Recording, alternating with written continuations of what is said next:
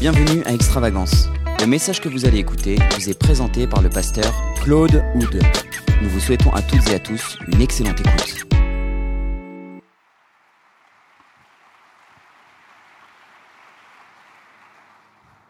Nous allons ce soir terminer ces trois, ce, ce moment en- divin ensemble en levant nos mains dans la vallée des combats.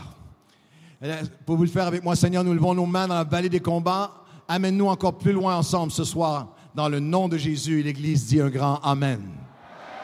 Hier soir, tournez avec moi au texte, on va le relire ce soir, c'est pour tous ceux qui se joignent à nous. Nous sommes dans Exode chapitre 17, les versets 8 à 14. Les mains levées dans la vallée des combats. Nous regardons Exode 17, et pour ceux qui sont nouveaux, se joignent, on ne parle pas, les mains levées ne parlent pas simplement d'un exercice physique, d'une dimension physique. Les mains levées représentent la confiance en Dieu, la dépendance vers Dieu, l'absolue conviction que nous pouvons tout lui remettre, représente tellement de choses, s'abandonner à lui, euh, représente de lui remettre nos vies, représente de nous présenter devant lui et de nous offrir à lui pour qu'il se serve de nous, représente que dans la vallée des combats, il est notre ressource, il est notre protection, il est celui qui guide, celui qui prépare, il était avant nous, il sera après nous, il est alpha, il est oméga, il est avant la première page de ta vie, il sait où tu seras demain et jusqu'à ton dernier souffle. Alors à chaque jour, nous levons nos mains devant lui, car il a des œuvres préparées d'avance pour nous, dont nous allons nous emparer ensemble. Vous dites oui? Et dans l'Exode, nous avons ce moment au chapitre 17. On a vu hier soir, nous relisons pour euh, rentrer, entrer dans le texte ensemble. Amalek vint combattre Israël. Verset 8. Eh, Amalek vint combattre Israël à Réphidim. Alors Moïse dit à Josué, choisis-nous des hommes, sors et combat Amalek. Demain, je me tiendrai sur le sommet de la colline, le bâton de Dieu dans ma main. Josué fit ce que lui avait dit Moïse pour combattre Amalek et Moïse et Aaron et Hur montèrent au sommet de la colline. Lorsque Moïse élevait ses mains, Israël était le plus fort. Lorsque ses mains faiblissaient, baissaient, Amalek, l'ennemi, gagnait du terrain. Mais les mains de Moïse étant fatiguées, ils prirent une pierre qu'ils placèrent sous lui, il s'assit dessus. Aaron et Hur soutenaient ses mains, l'un d'un côté, l'autre de l'autre. Et ses mains restèrent fermes jusqu'au coucher du soleil. Et Josué vainquit Amalek et son peuple au tranchant de l'épée. Et l'Éternel dit à Moïse, écris cela dans le livre pour que le souvenir s'en conserve. Et, au verset 16, parce que la main a été levée devant le trône de l'Éternel, il y aura combat de l'Éternel contre Amalek de génération en génération. On a vu ensemble hier soir la foi et la faveur et les mains levées. Et ce soir, nous regardons ensemble le flot des courants et combats et les mains levées, la frustration et la fatigue que nous traversons tous et les mains levées, la famille qui fortifie les mains levées et le fruit générationnel des mains levées. La foi, la faveur et les mains levées, on l'a vu hier soir, lorsque Moïse élevait ses mains, Israël était le plus fort. Mais nous regardons maintenant au flot des courants et combats des mains levées. Israël était le plus fort lorsque Moïse levait ses mains. Et lorsqu'il baissait ses mains, Amalek était le plus fort. Main levée, victoire. Main baissée, défaite. Je me demande combien, que ça combien de temps ça leur a pris pour faire le lien. Mais la scène est simple. Le- le- même géographiquement, nous avons le contexte historiquement. Il y a un combat dans la vallée et Dieu dit à Moïse, alors que le peuple va combattre, toi, ta place. ce, message est en trois images prophétiques. La première, un homme qui a les bras tendus vers Dieu en dépendance devant Dieu. Et tant aussi longtemps que nos mains sont tendues vers Dieu, la victoire et, les mains de, Moïse sont levées et puis euh, et il dépend de Dieu. Et dans la, dans la vallée, chaque, chaque serviteur de Dieu combat avec ses dons, avec ses talents. Il y a, il y a un véritable combat qui prend place. Mais, mais les mains sont levées et le peuple de Dieu gagne du terrain. Et à un certain moment, alors que les mains de, de Moïse commencent à faiblir, le même peuple, les mêmes serviteurs, les mêmes dons, les mêmes appels, les mêmes passés, les mêmes victoires passées, le même historique, les mêmes promesses, et c'est l'ennemi qui gagne du terrain. Et les mains de Moïse remontent. Et, c'est- je ne sais pas combien de temps ça leur a pris. Parce que parfois, pour nous, ça nous prend énormément de temps avant de faire le lien. Avant de réaliser que les mains levées dans nos vies euh, signifient victoire, que lorsque nos mains baissent, il y a un cycle, je dirais de cette façon, il y a un courant, le courant et le flot de nos vies, et le courant des combats de nos vies est directement relié à la position de nos mains spirituellement. Vous me suivez? Moi, j'ai trouvé ça formidable, cette phrase-là. Je m'attendais à ce que quelqu'un dise Amen. Il y a eu comme un moment de. J'ai travaillé des mois là-dessus, alors je, vais le redire une autre fois. Euh, le courant des combats de nos vies est directement relié à la position de nos mains. Ouais, mais s'il faut le demander, ça compte pas. C'est pas. Il y, a, seulement ça. J'ai trop de temps sur les mains, sur les bras, alors j'ai mesuré. Il y a seulement 142 cm entre les mains levées et les mains baissées. Physiquement, c'est rien, mais spirituellement, ça change tout si tu marches les mains levées en dépendance devant Dieu ou les mains baissées. Et il y a des cycles que nous avons tous connus. le cycle des mains levées, le cycle des mains baissées. Les mains baissées où ce que tu, ne, tu n'es plus dans cette dépendance devant Dieu. Vous l'avez, vous l'avez vécu vous aussi. Le cycle des mains baissées nous amène lorsque la dépendance baisse, lorsque l'appel à Dieu n'est plus là, lorsque les mains, par découragement ou toute autre force, commencent à baisser, il y a un cycle de frustration qui devient faiblesse, qui devient frayeur, qui devient fatigue, qui devient frustration, qui devient faiblesse, qui devient frayeur, qui devient fatigue les mains baissées. Il y a une frustration, il y a, il va y avoir euh, la, dimension de faiblesse face à la tentation. L'orgueil qui prend place, la fatigue, trop occupé, frustration, colère, frayeur, l'offense qui, qui demeure, de moins en moins capable de pardonner, négatif, de moins précipité dans mes décisions, cherche une parole de quelqu'un, pas de sens de direction, un cycle, frustration, faiblesse, frayeur, frustration, faiblesse, frayeur, les mains sont baissées. Et lorsque les mains se il y a un autre cycle qui s'installe. Le cycle de la foi et de la force et d'une flamme qui est continuellement ravivée et de la fidélité de Dieu qui nous est rappelée et de notre fidélité dans nos engagements devant lui et la foi et la force et la flamme et la fidélité. Ce cycle, ces deux cycles sont un choix pour, et sont, vrais, sont une réalité spirituelle pour un chrétien, pour un couple, un couple qui, euh, l'horaire et toute la vie fait en sorte que tu es main baissée, il n'y a pas cette communion spirituelle ensemble devant Dieu, le cycle de frustration, de faiblesse, de frayeur, de fatigue. Mais c'est vrai pour une personne, c'est vrai pour un couple, c'est vrai pour une famille, c'est vrai pour une église, c'est vrai pour une équipe, c'est vrai pour un mouvement d'église. Des mouvements d'Église, si vous étudiez l'histoire de l'Église, depuis 50 ans, depuis 100 ans, des mouvements qui ont commencé avec des hommes et des femmes, hein, les mains levées, appelant à Dieu, la, la manifestation de l'Esprit. Si les mains baissent, il ne reste que des vestiges du passé et le cycle de frustration, faiblesse, euh, frayeur et fatigue. Il y, a, il y a un cycle, il y a un flot, il y a un flot à nos vies. Ce message étant une première image, il y a un homme qui a les mains levées devant Dieu. Mais lorsque ses mains affaiblies, il y, a, deux hommes, on va voir dans un instant, qui viennent, il y a, une famille spirituelle qui vient soutenir euh, ses mains. Il y a la, fatigue, les frustrations euh, que, nous traversons tous avec les mains levées. Les mains de Moïse étaient fatiguées. Aucun d'entre nous ne, marchera sur le chemin de la vie, de la, destinée avec Dieu, sans avoir ces saisons où ça, peut être euh, une fatigue qui est émotive, qui est, qui est psychologique, qui est spirituelle. Il y a les mains de Moïse, ma, ma foi est fatiguée, mon, ma louange peut être fatiguée, ma, ma détermination, mon zèle, mais les mains, les mains qui baissent. Les, les, mains de Moïse étaient fatiguées. Les, je, je, je, le vois comme parfois même dans ces moments de nos vies où est-ce qu'on lève nos mains devant Dieu, Seigneur, on entend la voix de Dieu qui dit, j'ai un plan pour ta vie. Et nous, on lève nos mains et on dit, Seigneur, montre-moi ta volonté. Combien ont déjà prié, Seigneur, montre-moi ta volonté? Est-ce que vous pouvez me prêter votre portable, votre téléphone portable? Prête-moi ton portable un instant. Je compare ça à.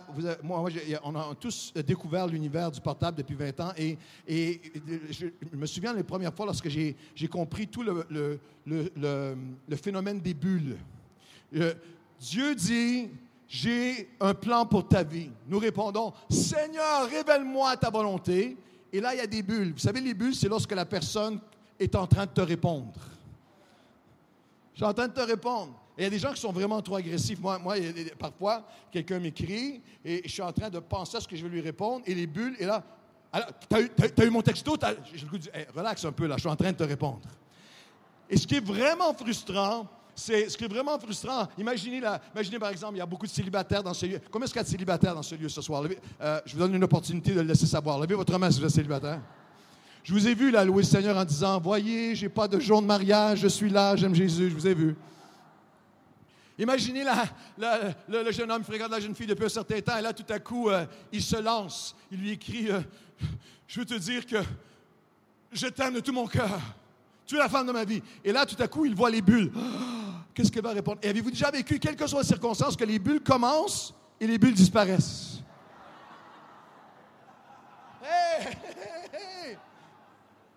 J'aimerais vous dire qu'avec Dieu, les bulles n'arrêtent jamais. Il est toujours en train de te répondre. Ne crée pas. Garde tes mains levées. Garde tes mains levées. Dieu a une réponse pour toi. Garde tes mains levées. Dieu a une réponse pour toi. Seigneur, euh, j'ai un plan pour ta vie. Révèle-moi ta volonté, Seigneur. Les bulles, les bulles ne s'éteignent jamais. C'est simplement que nous avons, c'est nous, les bulles de Dieu ne s'éteignent jamais, ne s'arrêtent jamais. C'est nous qui avons besoin de changer de mode. Lorsque j'ai commencé à voyager avec, ces trucs, il y, a un mode avion. Le mode avion, tu es coupé, il n'y a plus rien qui entre, il n'y a plus rien qui sort. Et bien souvent, je sortais de l'avion et j'oubliais de changer le mode. Regardez-moi pas comme ça, vous avez fait la même chose euh, vous aussi. Et, là, et, là, tout à coup, il y a quelque chose qui apparaît qui dit, il y a une mise à jour qui est disponible. Il y a plein de chrétiens, il y a des mouvements qui sont sur l'ancienne information, sur hier, sur l'an passé. Dieu dit, garde tes mains levées, change de mode, ouvre ton cœur. Il y a de nouvelles informations qui sont disponibles. Il y a une nouvelle vision. Relâche hier. Dieu a encore un message pour toi. Quelqu'un devrait dire Amen la dimension de, fatigue spirituelle. Il y a tellement de raisons pour lesquelles nous pouvons avoir nos mains qui, baissent, qui, viennent essayer d'alourdir nos mains spirituellement. L'intensité des combats, sans intermission, d'un combat à un autre. L'inertie parfois, l'inertie spirituelle des personnes que nous aimons. Il y a des gens qui sont ici qui savent de quoi je parle. Il y a, il y a une souffrance particulière lorsqu'il y a des gens que nous aimons, qu'ils soient nos enfants devenus adultes euh, ou qu'ils soient euh, des conjoints, conjointes, parents, des gens que nous aimons qui, sont inertes spirituellement ou qui sont indifférents spirituellement. Il y a, une souffrance particulière qui, peut, puissamment essaie de, de baisser nos mains. On peut, la fatigue des mains peut venir dans l'insidieux danger du confort spirituel, d'une vie chrétienne refermée sur nous-mêmes. J'ai pas, avec une certaine même arrogance. Je suis béni, je suis là pour être béni. Il n'y a plus cette dimension de, de main tendue pour aller chercher les âmes. Ça peut être l'injustice, l'indignation face à quelque chose que nous avons subi, que nous ne comprenons pas. Je, t'aimais, je te servais, mes mains te lever. pourquoi ceci a-t-il été permis? Et les mains qui commencent à, baisser, la fatigue euh, des mains. L'inévitable tendance humaine à l'acceptation, à la résignation. C'est trop, c'est trop tard, c'est trop grand, c'est impossible, mes mains baissent. Euh, l'isolement. L'isolement est une des plus grandes forces pour faire baisser les mains d'un croyant. Les, hommes et les femmes de Dieu dans l'isolement dans la Bible en sont venus à, un aveuglement hallucinant. C'est lorsqu'il s'est isolé que David a, succombé à une tentation qui était pour secouer son royaume. C'est lorsqu'il était isolé que Élie, qui venait de vivre le miraculeux, demande la mort dans son, à cause d'une menace de, la, de, Jézabel. C'est lorsqu'il était isolé que Jean-Baptiste, qui était prophétiquement relié avec Jésus, qui, était, qui avait dit, voici l'agneau de Dieu qui enlève le péché du monde, qui avait dit, il faut que je diminue et qu'il grandisse. Moi, je vous baptise d'eau, mais il y en a un qui vient après moi, qui va vous baptiser du Saint-Esprit de feu. Et lorsqu'il était isolé dans sa prison, Jean-Baptiste envoie un messager. Il dit, est-ce que c'est toi le Messie ou il faut en attendre un autre?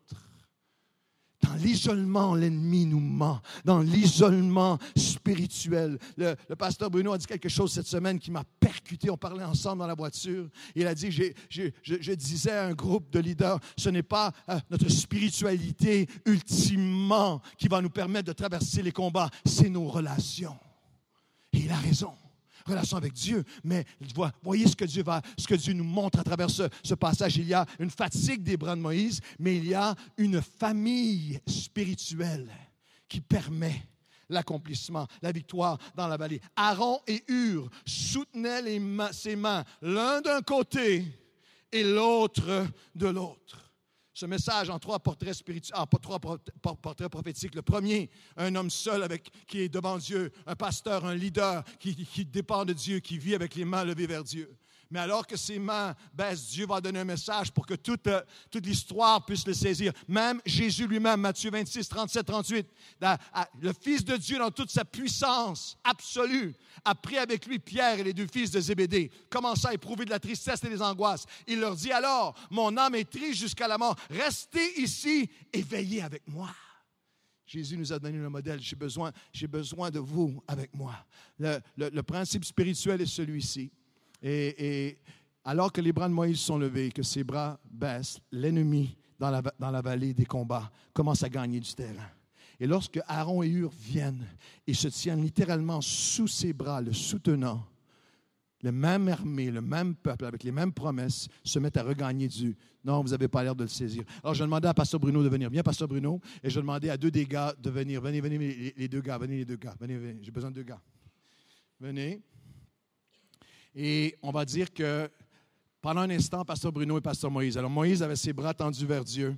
Et, je ne peux pas attendre que ses bras se fatiguent parce que lui, c'est un super athlète. C'est une genre de machine. Alors, on y sera jusqu'au petit déjeuner demain matin. Ses bras ne se fatigueront pas. Alors, alors je vais lui demander de. alors que. Et, ça, c'est physiquement. Mais maintenant, écoutez-moi bien. Spirituellement, les bras de l'homme de Dieu se fatiguent. Les attaques incessantes de l'ennemi, les pressions, centaines de personnes qui viennent au Seigneur, bien s'occuper des brebis le poids, les attaques, les responsabilités, la direction, le message à donner semaine après semaine, les bras, les, bras qui baissent. Et alors qu'ils baissent, qu'il faut que vous compreniez, c'est que dans la vallée, le peuple, ils ont les mêmes promesses. Ils ont, et là, il y a un secret spirituel que si l'Église extravagante, je suis dans un mode protection de l'avenir, je suis dans un mode protection de la destinée. La francophonie, j'ai visité plus de 35 pays du monde dans mon ministère. Il y a des des tentations qui sont universelles, mais il y en a qui sont particulières à certaines nationalités, à certaines régions, à certaines... Euh, dans notre francophonie, l'esprit de séparation, de critique, de division, d'abaisser celui qui semble être béni de Dieu est quelque chose qui est d'une force, qui est virulent, qui détruit. C'est quelque chose qui est présent à La Réunion comme c'est présent à Montréal. Et alors que les bras de, Moïse baissent, y a une clé à travers le monde. L'Église qui va accomplir sa destinée est une Église qui a un leader qui dépend de Dieu. Je crois de tout mon cœur que vos leaders dépendent de Dieu, mais qui a aussi un peuple, une congrégation, venez les deux gars, qui se tiennent littéralement sous ses bras, qui se tiennent sous ses bras. Et je pourrais faire venir son épouse et, et, et des hommes, des femmes qui vont se tenir sous leurs bras. Chaque membre de l'Église qui dit, nous allons nous tenir avec toi, nous allons prier avec toi, nous allons soutenir avec toi, nous allons combattre avec toi. Rien ne va nous séparer, rien ne va nous déchirer. Aaron et Hur ne sont pas parfaits. Moïse n'est pas parfait. Mais il y a là une clé spirituelle. Lorsque les bras baissaient, l'ennemi gagne du terrain. Je veux le dire avec douceur.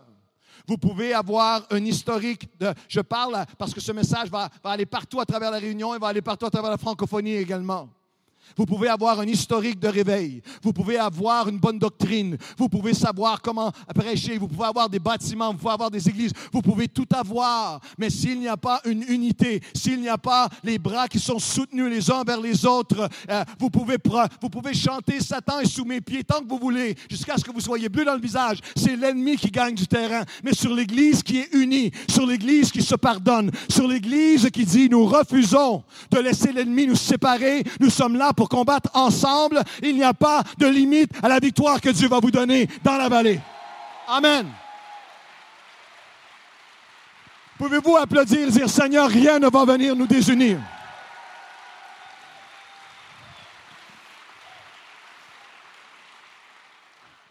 C'est probablement le, plus, grand miracle, la plus grande, le plus grand miracle, la, plus, la raison primordiale de, l'avancement spirituel que nous avons connu au Canada, de 40 à plus de 4000 personnes, et les, les, églises que nous avons implantées, si, l'impact que nous avons eu, c'est qu'en 23 ans, nous n'avons eu aucune division. 23 ans. Au Québec, les églises se divisent et se redivisent, se redivisent. Par la grâce de Dieu, dans, dans, il y a euh, un leader imparfait, mais qui a ses bras tendus vers Dieu. Des leaders imparfaits, mais qui soutiennent ses bras. Une congrégation qui sait, personne n'est parfait, mais son, on se parle, on se dit la vérité avec amour. Le, le peuple de la Réunion a connu dissension et déchirement assez et trop longtemps. Nous serons des modèles d'unité. Rien ne nous séparera, rien ne nous divisera. Oh, Église, extravagance, dites oui.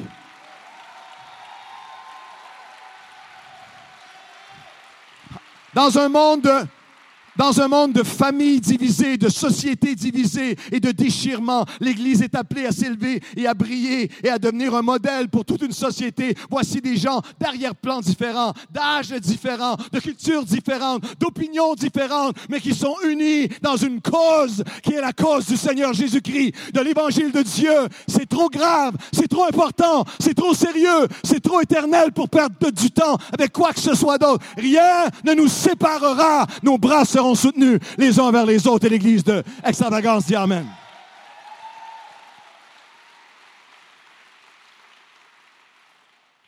C'est la question, euh, c'est une question pour chaque croyant dans ce lieu ce soir. Est-ce que je vais être quelqu'un qui attaque ou est-ce que je vais être euh, quelqu'un qui va appuyer? Est-ce que je serai un critique perpétuel ou un combattant en prière? Est-ce que je suis une source d'épuisement pour le leadership ou est-ce que je suis une source d'encouragement? Est-ce que je, je, suis sous l'influence de l'ennemi ou je suis un intercesseur pour, son Église par son esprit? Quelqu'un dit, mais là, tu vas fort, influence de l'ennemi. Il y a deux esprits en opération dans ce monde. L'esprit de l'accusateur et l'esprit de l'avocat. La Bible dit, Satan accusant les frères nuit et jour perpétuellement et nous avons un avocat auprès du Père, Jésus-Christ, et lui, il intercède en notre faveur éternellement. Je choisis, nous choisissons d'être animés de l'esprit. Je déclare par la foi un esprit de l'avocat, un esprit d'intercession, un esprit de pardon, un esprit de maturité, un esprit de, de, de Christ euh, qui nous remplit à extravagance afin d'accomplir la destinée de Dieu. Rien ne nous séparera dans le nom de Jésus. Et le peuple dit oui. J'ai vécu, j'ai vécu, cette dynamique partout à travers le monde. Mais je ne vous dirai pas quel pays parce que c'est des messages voyage et tout. Mais il y a plusieurs années, j'étais invité et j'arrivais, le pasteur me chercher à l'aéroport et je m'en venais pour faire euh, une série de réunions, disons mercredi ou, au dimanche, une espèce de semaine. Et dans la voiture, déjà, lorsqu'on le pasteur est venu me chercher, il s'est mis à me raconter, je sentais toute cette douleur, cette tristesse, nous vivons des, déchirements et toutes sortes de choses. Qui, euh, et, il m'expliquait comment c'était difficile et c'était vraiment, c'était un barrage de souffrance. Je n'étais même pas, je n'ai pas dormi, j'étais sur le décalage, je n'avais même pas fait une première réunion encore. Et lorsque je suis arrivé dans la première, la première réunion, c'est une église qui avait connu des saisons de réveil, mais qui est maintenant avec un bâtiment qui pouvait être euh, près de 1000, 1000 places. Il y avait à peu près 200 personnes. C'est un soir de semaine. Il y avait une dame qui était au piano. Et, la seule manière que je peux vous le décrire, c'était c'était de la glace, c'était une atmosphère glaciale. C'était, il y avait les chants, il y avait tout, mais c'était tellement, tellement lourd. Et je suis arrivé, j'ai commencé, j'avais préparé un message et j'ai commencé à, prêcher. Et c'est comme s'il y a un mur d'airain qui était devant moi. C'est comme si je faisais tout ce que je pouvais. Je, je, priais en esprit alors que je prêchais. Il y, avait un mur qui était là. Et, à un certain moment, c'est comme si Dieu m'a complètement arrêté. J'ai simplement arrêté. Et, j'ai penché ma tête et, il y a un sanglot qui a commencé à monter en moi. Je crois que c'était le sanglot de Dieu sur un peuple qui se déchire, qui abat l'autre et qui et, en désespoir de cause. C'était il y a plusieurs années, j'étais plus jeune dans le ministère et, en désespoir de cause, je, me suis dit, on va prendre un moment, on va changer. Je ne pouvais même pas continuer. C'est comme si mon message était complètement inutile. Je suis arrivé là, tout le monde a eu un moment un peu de flottement, me regardait et j'ai dit, je vais demander à notre sœur qui est au piano de revenir, s'il vous plaît. Et là, je continue à parler, il n'y a personne qui s'avance. Alors je dis, je vais demander à notre sœur de, s'avancer, de venir au piano, s'il vous plaît. Ça continue 4-5 minutes. Et finalement, je dis une troisième fois, je vais demander à notre sœur qui est au piano, s'il vous plaît, de revenir. Et il y a quelqu'un qui crie de la salle, elle n'est pas là, elle est partie. C'est la mort. Et j'ai juste la, tête, c'était une espèce de pupitre en bois. J'ai juste, j'avais ma tête. Et là, il y a ce sanglot de Dieu qui, comme revenait. Je me suis simplement mis à prier pour eux. Je ne fais pas semblant, je ne ferai pas l'évangéliste, je ne ferai pas mes quatre messages, mais je me suis juste mis à prier. Et je crois sincèrement qu'à beaucoup d'endroits dans le monde, si le cœur de Dieu était révélé pendant une seconde, on entendrait le sanglot de Dieu sur un peuple qui se déchire. Et je, j'étais juste, je, je, que je priais, je me suis mis à prier pour, je ne savais rien de ce qui était arrivé ou qu'est-ce qui s'était passé. Et, et, alors que je priais, j'ai entendu comme un, un, bruissement de chaises et, et, il y a un grand gaillard dans la jeune trentaine qui s'est levé. Et, il pleurait lui aussi il s'est levé, c'est une petite église, mais il s'est levé à traverser l'église, clac, clac, clac, on l'entendait. Il a monté les marches et il a pris, il a empoigné le pasteur, le pasteur principal. Le pasteur était saisi. Et là, il pleure. Et lorsqu'il a fait ça, c'est commencé à entendre des gémissements dans la foule, des gens qui criaient, des gens qui pleuraient. Et tout à coup, j'ai vu une femme sortir de la salle et venir. Et après ça, une autre personne, il y avait comme Et ce que je ne savais pas, c'est qu'il y avait depuis des années des années des clans dans l'Église et le fils du pasteur était avec un clan pour euh, faire euh, mettre son propre père dehors. Et le père, le fils adulte ne se parlait plus.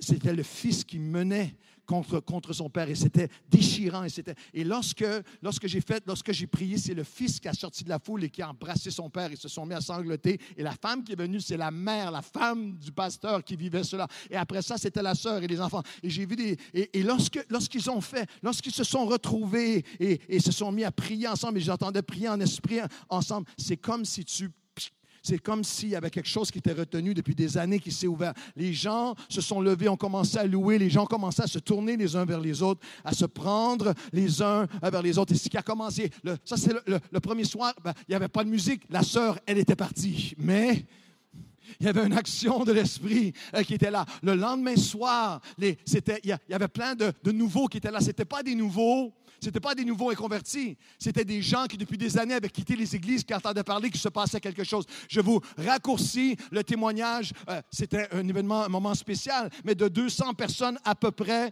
Euh, le, le, premier soir, nous étions 500 le, le, dernier soir et on a fait un moment d'unité, un moment de réconciliation, un moment de paix. Et je ne vous donne aucun détail sur c'était où euh, ou quoi, mais je vous dis, devant Dieu, cette église qui a été pendant 20 ans ou 25 ans à 200 personnes et près de 1000 personnes aujourd'hui. Il y a eu un élan, il y a eu... Lorsque les mains sont soutenues, l'ennemi va reculer dans la vallée. Quelqu'un devrait dire, Seigneur Jésus, fais-le pour moi, fais-le pour notre île, fais-le pour la Réunion, fais-le pour notre nation, fais-le pour un million de personnes qui ont besoin de toi. Peuple de Dieu, Prie un instant avec moi, Seigneur, fais-le pour notre ville, fais-le pour notre nation, fais-le pour l'île de la Réunion, fais-le, Seigneur Jésus, pour les 900 000 personnes, près d'un million sur cette île, fais-le pour les dizaines de milliers qui se sont éloignés de ta maison. Ramène-les à ta maison par l'aimant divin de ton Saint-Esprit, afin et que l'unité, l'amour, le pardon, la grâce qui règne au milieu de nous, les mains soutenues au milieu de nous, puissent devenir la l'appel de ton esprit pour ramener des milliers à toi dans le nom de Jésus. Et l'Église extravagance dit Amen et applaudit ce que Dieu va faire.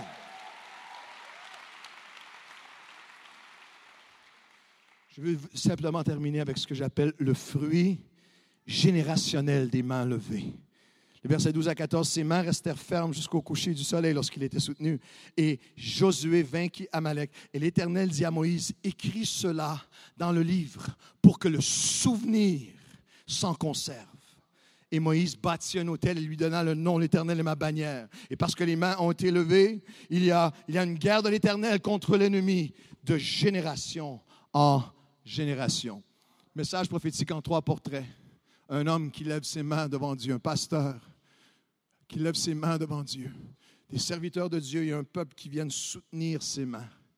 la troisième image, c'est une génération qui regarde et qui reçoit, reçoit un message, reçoit un esprit, reçoit un modèle spirituel. Il faut, faut, que vous saisissiez euh, la scène. Le soleil se couche et trois hommes avancés en âge sont là devant Dieu, deux qui soutiennent les bras, les trois hein, devant Dieu, la victoire dans la vallée. Et on peut voir les jeunes soldats, on peut voir les jeunes combattants. Ils se sont battus, mais, mais là, on a survécu. Et, si vous avez pu, vous avez déjà vu, juste capter les images de scènes de guerre, tu peux voir les jeunes, ces jeunes hommes qui, qui viennent. Il y a, il y a, des, il y a des, des, des, des, cadavres partout. Ils, ont, ils savent qu'ils auraient pu mourir, mais là, ils sont vivants. Et tu peux les voir commencer à crier des cris de victoire et à se prendre dans les bras. Et peut-être, tu peux les voir commencer à on est quelque chose, on est fort, on est plus fort, personne ne peut nous arrêter. C'est nous, on a gagné, on a gagné. C'est nous, on est des soldats incroyables. Et tout à coup, il y en a un qui, qui pousse l'autre et dit, regarde, regarde sur la montagne. Il y a trois hommes âgés qui sont là, avec, soutenant les bras dépendants de Dieu. une réalisation profonde frappe tous les jeunes héros qui, un après l'autre, s'arrêtent et s'agenouillent, réalisent que la victoire, le combat et la victoire appartient à l'Éternel. Alors que nous levons nos mains dans la vallée des combats, dans le nom de Jésus, j'appelle J'appelle tous les pères, tous les mères dans la foi. J'appelle tous ceux qui sont 35 ans, 40 ans et plus dans cette Église à réaliser, à dire Seigneur, j'ai un appel sur ma vie suprême par-dessus tous mes dons et mes talents. Je suis appelé à modeler pour notre génération future une vie avec des mains tendues vers Dieu. Lorsque j'étais jeune dans l'œuvre du Seigneur, je vous avoue avec un peu de honte que souvent mes objectifs et mes visions été des visions de d'impact, des visions numériques, des visions de percée. Et, il y avait du bon là-dedans, mais il y avait aussi beaucoup de je veux, on va gagner, on va être grand, on va. Et, alors que les années passent, il y a une vision suprême qui consume ma vie.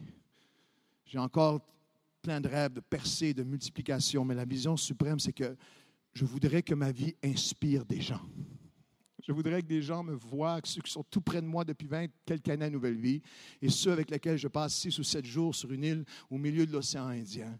Je voudrais que ma vie inspire des gens à croire en Jésus, à lever, à vivre leur vie avec des mains levées vers Dieu. Pouvez-vous imaginer si les mille et plus croyants de l'Église extravagance vivaient à chaque jour avec le battement de cœur, je veux vivre ma vie d'une façon que ma foi devienne une inspiration et un modèle. Rien ni personne ne pourrait vous arrêter. Les ténèbres reculeraient et le royaume de Dieu se bâtirait d'une manière au-delà de tout ce que nous pouvons imaginer. C'est notre rêve, c'est notre vision, c'est notre appel et c'est notre engagement ensemble dans le nom de Jésus, Église extravagance. Dira Amen et Amen. Je termine avec ceci. Alors que les musiciens s'approchent, je termine avec ceci. Euh, j'ai vu, vu au fil des ans et j'ai vu dans notre propre Église, en toute simplicité, ce qu'une seule personne, un seul homme, qui lève ses mains et demeure les mains levées dans la vallée des combats, quel que soit ce qu'il a vécu dans son passé, qui récupère sa position spirituelle devant Dieu, comment il peut amener une bénédiction de génération en génération. Lorsque nous avons débuté l'Église Nouvelle Vie, il y a un homme, il s'appelle Réal, il est avec le Seigneur maintenant, c'est le monsieur à droite en bas, le, patriarche, il est avec le Seigneur maintenant. Mais Réal et son épouse Francine qui est à côté, il y en a qui les connaissent, Réal avait servi le Seigneur dans une église pendant des années, qui avait vécu une division et, et c'était devenu tellement... Et Réal est un homme très simple, et lui et sa femme s'étaient donnés passionnément et avaient vu la division déchirée. Et, ces mots, il m'avait expliqué plus tard qu'il avait été presque effrayé par la méchanceté que les chrétiens peuvent avoir. Et il a pris le mauvais choix. Il, s'est éloigné de l'Église, s'est éloigné des églises. Il a été rétrograde pendant plus de 20 ans. Alors ses enfants, ses filles ont grandi ne connaissant rien du Seigneur. Et lorsqu'on a débuté l'Église Nouvelle-Vie dans notre petit local, Dieu nous a placés très peu de temps dans ce local. Après ça, on a déménagé. Mais on était littéralement presque de l'autre côté de la rue de où il habitait. Et lui, qui est un rétrograde, voit apparaître une pancarte Église Nouvelle-Vie. Et lorsqu'il ouvrait presque la porte de sa maison, nous, étions là. Et un jour, il, a décidé de venir.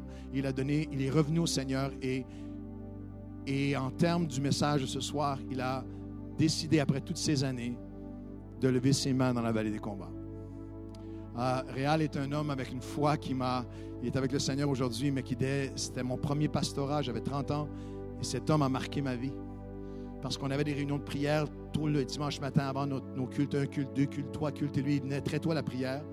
Et je l'entendais dire le nom de sa femme, Francine, Martine, Julie. Je ne connaissais pas sa famille, mais je connaissais le nom de ses enfants parce qu'il les appelait. Il les appelait devant Dieu les mains levées dans la vallée des combats. Et Réal venait à l'église, la salle était minuscule, on avait une centaine de places et, ça s'est rempli très rapidement, les cultes se remplissaient. Et lui, il venait il réservait quatre ou cinq places à côté de lui. Et moi, c'est mon premier pastorat. Et il y avait des placeurs, des hommes de l'Église plus âgés. Moi, j'ai 30 ans, les gars, ils ont 50 ans et tout ça. Et là, ils étaient très contrariés parce qu'on cherchait des places. Et lui venait tout seul avec quatre places. Et il les réservait toute la réunion. Il y avait quatre places à côté de lui. Alors un jour, les gars m'ont dit, faut que tu sois pasteur, là. C'est toi le pasteur. Parle-lui. Pourquoi il fait ça? On a besoin des places et tout ça. Alors je vais lui parler. J'ai pris Réal à la part. J'ai dit, pourquoi tu, tu, réserves les places comme ça? Il m'a dit, pasteur, je m'excuse, je ne veux pas faire de difficultés. Mais moi, je prie. Alors je réserve la place parce que Francine va venir au Seigneur. Ça, c'est pour ma femme, et ça, c'est pour ma fille, et ma fille, et pour celui avec qui elle vit. Ils vont être assis avec moi à l'église.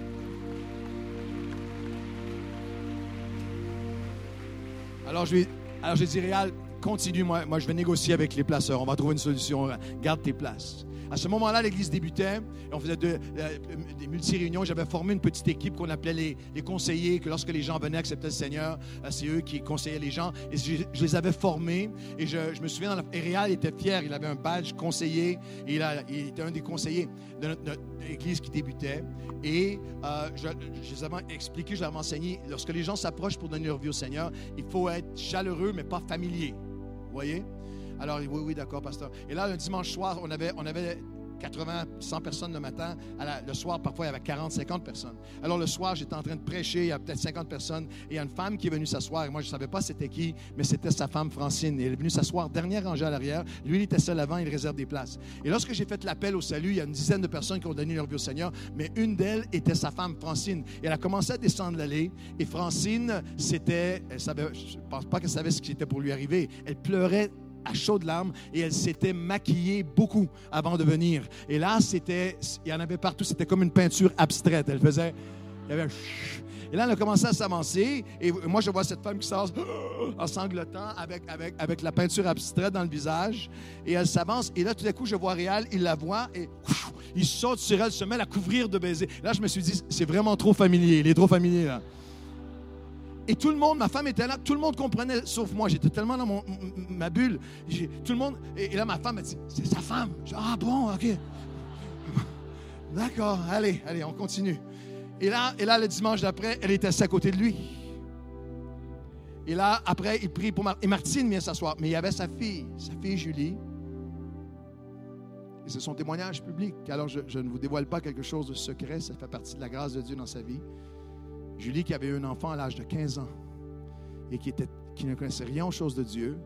Et elle était avec son, le père de son enfant, Mano, était un leader de gang haïtien, avec les armes, avec la cocaïne, avec des balles qui sont encore logées dans son corps, avec un, homme violent, un homme qui était pris par le crack, un homme qui est, et en plus, qui dans sa jeunesse avait connu des scandales dans une église haïtienne et qui avait une haine pour les églises.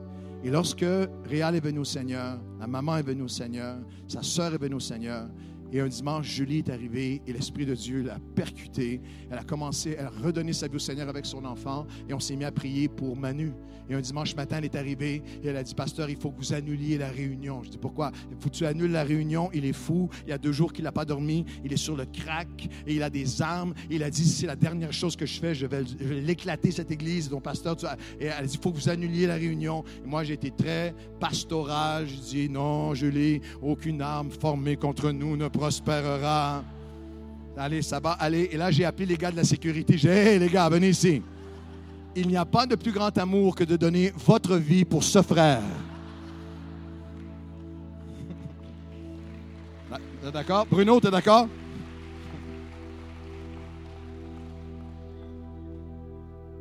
Emmanuel est venu et à la première réunion qu'il est venu. Emmanuel, c'est, un costaud. Hein. Emmanuel, c'est, il, est, dans le, je ne sais pas, là, 130 kilos. Il est, c'est, une montagne humaine.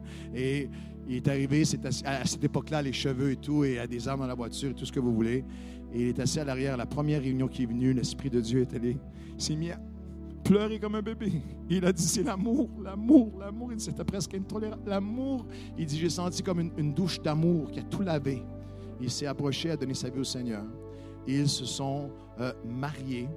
Euh, on commence à servir le Seigneur ensemble dans l'église. Et le dimanche, Réal était assis avec Francine, Julie, Martine euh, et Emmanuel, toute la famille, les enfants, les petits-enfants, de génération en génération. Le témoignage de Manu a été tellement saisissant qu'il y a le magazine Reader's Digest Canada, à travers le Canada, qui ont raconté l'histoire du leader de gang qui, et, et, et combien dirait, si, si, si on s'arrête là, on peut s'arrêter un instant et dire, Seigneur, ta grâce est sans limite, les mains levées peuvent changer des vies de génération en génération. Dites Amen.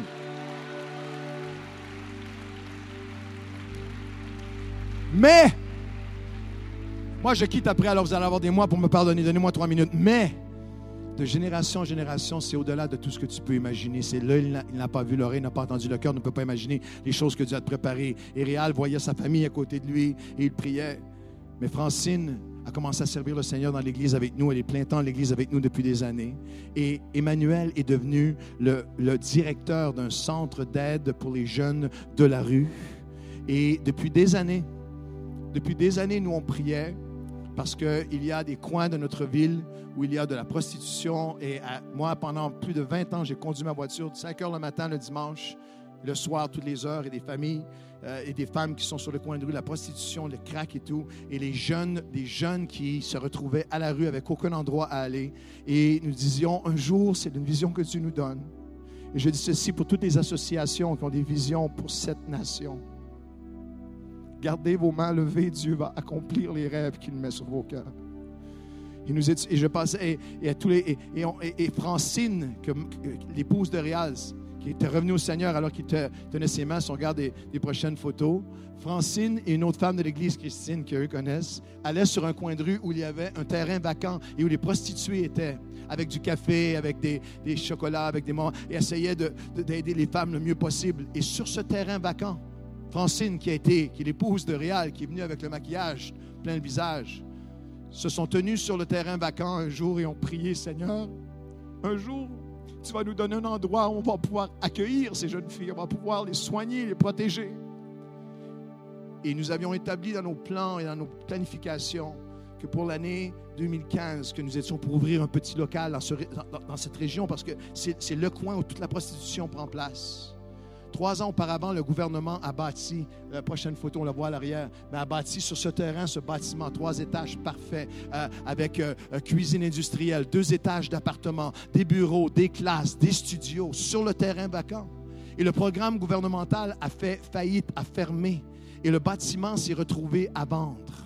Et quelqu'un de notre Église nous a approchés et en moins d'un mois, de manière miraculeuse, sur le terrain où Francine et Christine ont prié, ce, bâtiment, nous en avons fait l'acquisition. L'adresse est le 2159 et le 2159, c'est l'espoir qui a trouvé une adresse. L'espoir a une adresse. Et au, un instant, aujourd'hui, c'est une maison qui accueille des jeunes filles euh, qui entrent, des garçons et des filles. Et la directrice du 2159, c'est Julie, la fille euh, qui a été ramenée au Seigneur par les prières de son papa. Je vous parle de génération en génération, en génération, en génération, en génération.